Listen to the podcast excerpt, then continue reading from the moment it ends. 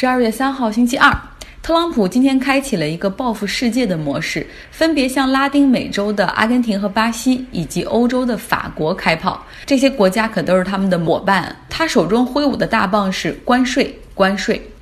在 Twitter 上治国的特朗普一大早上就先是发了阿根廷和巴西是汇率操纵国，让他们本国货币贬值，破坏公平贸易，对美国的农民很不公平。因此，要对阿根廷和巴西的钢铁和铝分别征收百分之三十和百分之十五的关税。当然了，巴西和阿根廷是很冤的。阿根廷的比索今年对美元贬值了百分之六十，但这是他们故意来贬值，然后来占贸易的便宜的吗？不是啊，因为阿根廷经济实在不振，现在出现了金融危机，国家为了维持汇率，还开始外汇管制了。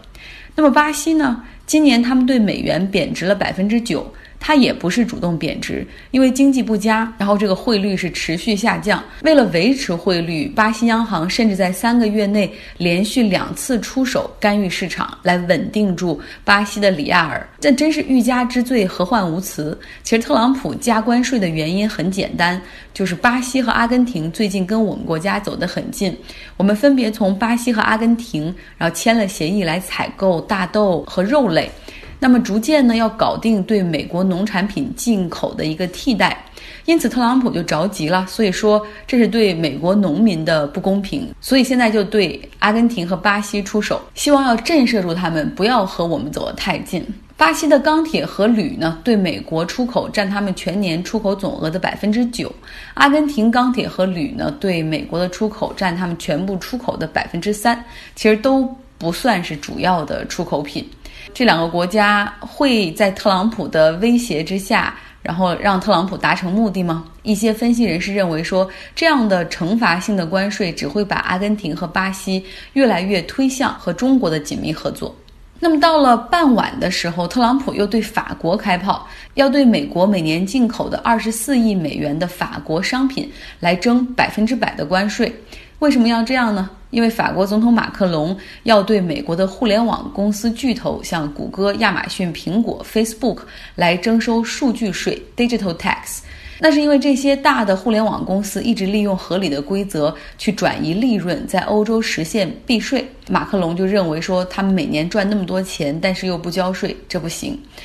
特朗普认为说，这非常不公平，要求马克龙你必须打消这个念头。你看，否则征税会对香槟、香水、香包、芝士、陶瓷、酸奶，然后来进行这个百分之百的征税。所以大家从看这个美国所征税的这些范畴，你也能看出法国是一个奢侈品和农产品的出口大国。那么在晚些时候呢，其实特朗普也和马克龙在伦敦举行的北约七十周年纪念活动上相遇了。这个估计这氛围也会格外的紧张。同时呢，美国还警告也准备出台数据税的意大利和奥地利等国家，告诉他们说，如果你们敢效仿法国，我们也立刻会出台关税惩罚你们。这一幕不禁让我想起了《权力的游戏》中的大战六国的蜂王。那北约二十九个成员国，他们为期两天的峰会。正在伦敦举行。东道主英国首相 Boris Johnson 他说：“北约是历史上最成功的军事同盟。我们这么多年来，七十年来面对了很多的危机，但是现在最重要的是保持团结，保持团结。”其实啊，真的厌恶特朗普的人很多，其中呢就包括一位旧金山的亿万富翁，他是汤姆施泰尔，身家十六亿美元。是做对冲基金的金融大亨，当然他的身家比起华尔街的那些巨子们算不上什么。布隆伯格的身价是五百亿美元，所以比较一下哈。但是呢，他是民主党忠实的支持者，一直非常热衷于解决贫富差距的问题，解决环保问题，也是大慈善家。甚至呢，他早于伊丽莎白·沃伦就提出了要给富人征税来解决贫富差距的问题。过去呢，他一直是民主党忠实的捐赠人。在过去十年里，在上述的各种议题以及选举上，他总共捐出了三亿美元左右。哇，真的不少钱，因为他总共也只有十几亿美元。那么，为了对抗特朗普，他决定亲自上阵，在去年宣布加入民主党总统候选人的竞选阵营。这非常拥挤的阵营中，甚至我之前都没有太注意他。他说，因为特朗普是一个失败的商人，他欺诈破产，完全没有道德底线。如今呢，他又把这一套用于美国的政治，用于白宫，我们必须阻止他。所以今天汤姆施泰尔他做了一件事儿，他买下了一个网站的域名，这个域名是 Keep America Great，这是特朗普的竞选口号。二零一六年他竞选的口号是。Make America Great Again，让美国再次伟大。然后特朗普认为说他上任几年已经让美国实现伟大了，所以说这一次二零二零年连任口号就是 Keep America Great，让美国保持伟大。然后这个网站的域名呢，居然没有被特朗普的支持者和他的竞选团队注册，所以汤姆施泰尔就买下了这个域名，把这个域名设计到现在非常简单，就是点进去之后。你就可以看到大大的几个字写着 “Trump is a failure and fraud”，特朗普是个失败者，同时也是个骗子。大家可以来我的微信公众号去看这个网站的截屏，也可以自己点进去看一下。点进去之后呢，你去选择支持汤姆施泰尔，来捐一美元就可以获得一个 sticker，就这样的一个贴纸也好，或者是一个 pin 也好，挂在胸前。有人说：“哎呀，这亿万富翁，你看竞选怎么也让别人给他捐款呢？你布隆伯格就不要别人的捐款，他完全是要自己出钱。其实汤姆施泰尔他也不需要这个钱，他完全有钱可以自己搞竞选。他也在过去投了很多的竞选广告反特朗普，但是呢。”要想进入民主党在十二月十九号洛杉矶举行的，等于说他们党内初选最后一轮电视辩论，就能够去这个舞台上参加辩论，有一个标准，就是你必须要有二十万个独立捐款人。你总筹款的金额不重要，重要的是你有一个很大的 base，有一个很大的基础来支持你。这是今年民主党竞选委员会的要求，因为刚一开始竞选的时候，大概有三十个候选人都宣布我要来竞选。当时这个电视辩论，你想，他们不论是怎么选，别人可能都会觉得他不公平。所以当时民主党竞选委员会就是说，那我们就来看这种独立捐款、小额捐款人的这种数量吧，就证明你的这个 base，你是否在民意中有基础。所以就。每一场的电视辩论都会设这样的一个红线，比如说你要有五万个小额捐款人，你要有十万个，而这一场呢，这个红线是你要有二十万个独立捐款人，所以汤姆施泰尔就买下了 Keep American Great 这个网站，来希望筹集到更多的捐款人去舞台上来实现这个辩论。布隆伯格就不在意这个辩论，因为他会砸更多的广告去，而且他同时，他作为更为成功的商人，包括前纽约市长，他已经吸引了很多的关注和目光。而最重要的是，布隆伯格有自己的新闻媒体，就可以去报道他的一些观点哈。但是呢，汤姆施泰尔他如果不能够去这个全国性的电视舞台上去辩论的话，其实他有很多好的观点就没有人知道。比如说他在上《今日秀》的时候，这当主持人诺亚问他说：“你这么有钱，如果要向富人征税，那你也是首当其冲啊，你的利益也会受损。”你听听汤姆施泰尔怎么说？他说：“在过去十年里，我一直都在谈贫富差距过大的问题。”我也承诺，在我有生之年一定要捐出我一半的财富去解决这个问题。这不像比尔盖茨或者巴菲特那样，把自己的财富啊，虽然说全部捐出来，但是设立在基金会，要一边投资，然后赚着钱，每年再拿出一小部分钱来捐款。那么，其实好多富豪是用这样的方式来想办法把钱传承给自己的子孙后代，同时哈，这个为社会来带来一些公益。他说：“我认为，作为一个美国人，我所希望看到的是，所有的美国人的生活都可以好起来。When we go up, we all go up。而在过去四十年里，美国财富巨额增长，百分之九十九的财富都去了最有钱的百分之一的人的口袋中。当伊丽莎白·沃伦就呼吁给富人征税，然后用这部分人的。”征税的钱去解决让美国所有人拥有全民医保的时候，那些富人居然说：“我不想用我的钱去帮助你们，你不能有更好的生活，你买不上好的保险，不是我的问题，而是因为你工作不够努力，你活该付不起账单，你活该因为你孩子生病的时候收到巨额账单而面临破产，最终流落街头，这是你的问题。”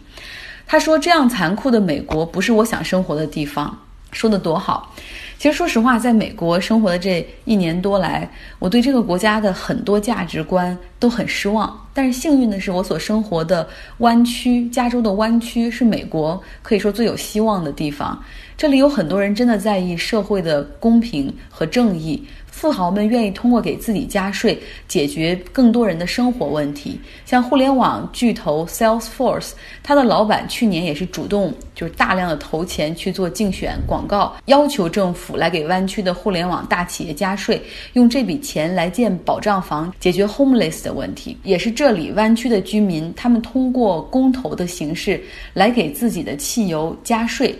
加州的汽油是全美国最贵的，比如说。在德克萨斯州的汽油可能一块多钱美元一一加仑，而加州可能要四块钱。大家加税的目的是希望用这笔钱来用于对抗气候变化的研究和解决方案。所以，来自旧金山的这位亿万富翁汤姆施泰尔。其实他也知道自己的竞选完全是没有什么希望的，但是他愿意出这笔钱，愿意把自己的声音让更多的人听到。同时，我觉得他是在声援伊丽莎白·沃伦，因为伊丽莎白·沃伦提出要给富人征税，解决美国全民医保问题之后，遭到了大量的抨击，其中也包括比尔·盖茨。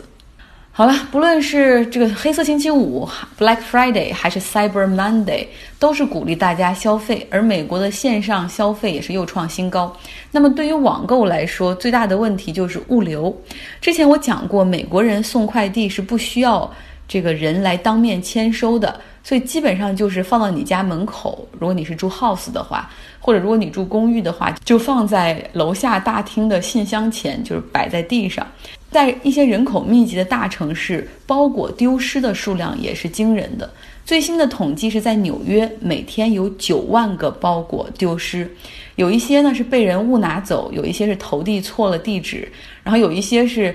干脆是有人偷哈偷快递，因为送快递的车子几乎是那些卡车，然后也他们也不会来回的上锁，很不方便。所以有时候小偷就盯着这个快递员，他去公寓里面送包裹的时候，就打开卡车门直接偷窃。而又像亚马逊这样的大的电商平台，你只要就是用户只要打电话说我没有收到货物，他们甚至不会调查，就会再送一个，因为调查的成本比再送一个还要高。所以买家和商家都不会报警，警方自然也不会去调查。